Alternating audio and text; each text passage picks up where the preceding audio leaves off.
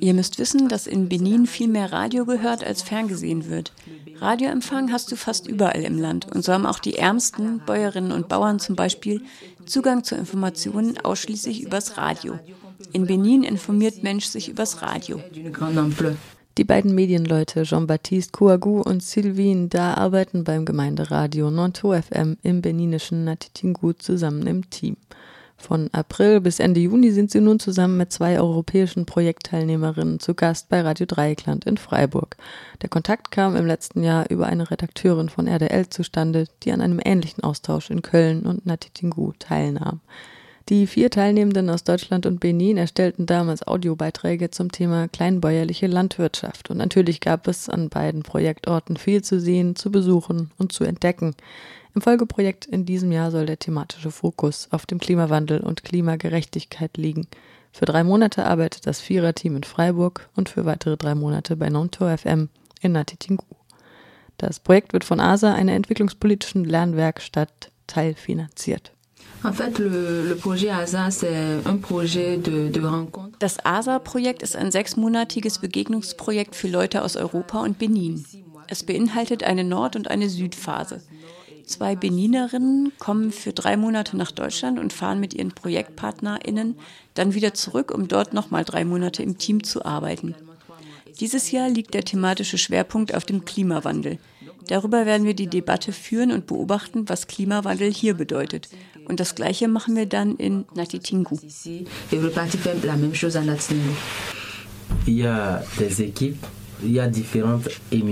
Bei Nanto FM gibt es verschiedene Teams und verschiedene Sendungen, weil wir so viele Sprachen haben. Wie Sylvie schon angedeutet hat, nicht alle Leute haben die Möglichkeit, zur Schule zu gehen. Also sprechen sie ihre jeweilige Muttersprache, nicht das koloniale Französisch. Wir haben elf Sprachen bei Radio Nanto FM. Vier davon hörst du ständig. Es wird also regelmäßig in vier Sprachen gesendet, neben dem Französischen. Die anderen hörst du nur vereinzelt, einmal hier, einmal da. Die vier Hauptsprachen in der Region von Atacora sind die Tamari, das sprechen wir zwei, Sylvie und ich. Dann gibt es Wama, Dendi und Nateni.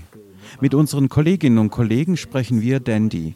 Das ist die meistgesprochene Sprache in der Region, die Handelssprache die, die die meisten Leute beherrschen. Il y a le Dendi, il y a le Nateni. Il y a une langue qui reste, le Dendi. Donc c'est ça qui est plus écouté, parlé, parce qu'il y a beaucoup de personnes qui parlent ça, qui maîtrisent. C'est cette langue-là qui est plus parlée. Derzeit interessieren sich viele Frauen fürs Radio machen.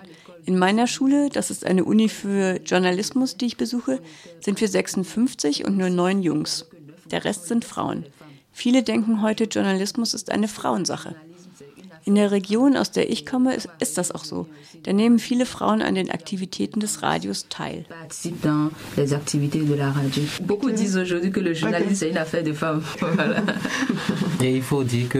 Dazu muss ich auch noch sagen, bei Nanto FM sind es die Frauen, die am besten moderieren. Wenn eine Frau am Mikro sitzt, dann horchen die Leute auf. Ah, das ist sie, die spricht. Die Leute mögen es, eine Frauenstimme im Radio zu hören. Bei Nando FM sind es aber lediglich drei Frauen, die moderieren, von insgesamt 18 Mitarbeitenden. Die Leute hier sind freundlich und hilfsbereit. Als wir ankamen, wussten wir noch nicht, wie das mit der Versicherung funktioniert. Busfahren und Zugfahren und das alles. Aber wenn du dich an einen Deutschen wendest und um Hilfe bittest, geben die Leute dir gerne Auskunft.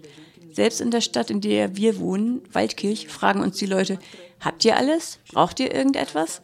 Ich glaube, das ist sehr positiv. Ich habe das nicht erwartet, denn wir hören immer diese Geschichten. Ah, die Deutschen sind misstrauisch, sie haben Angst vor Schwarzen und so. Aber nachdem wir hier ankamen, haben wir festgestellt, dass es genau das Gegenteil ist. Ich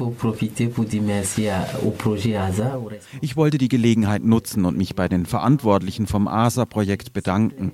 Was Sie gemacht haben, ist sehr gut und wenn du in dem Projekt bist, ist alles klar. Es gibt ein Programm, Sie informieren dich über alles und so. Ich glaube, Sie sind wirklich gut organisiert. Ich muss Ihnen gratulieren und mich bedanken.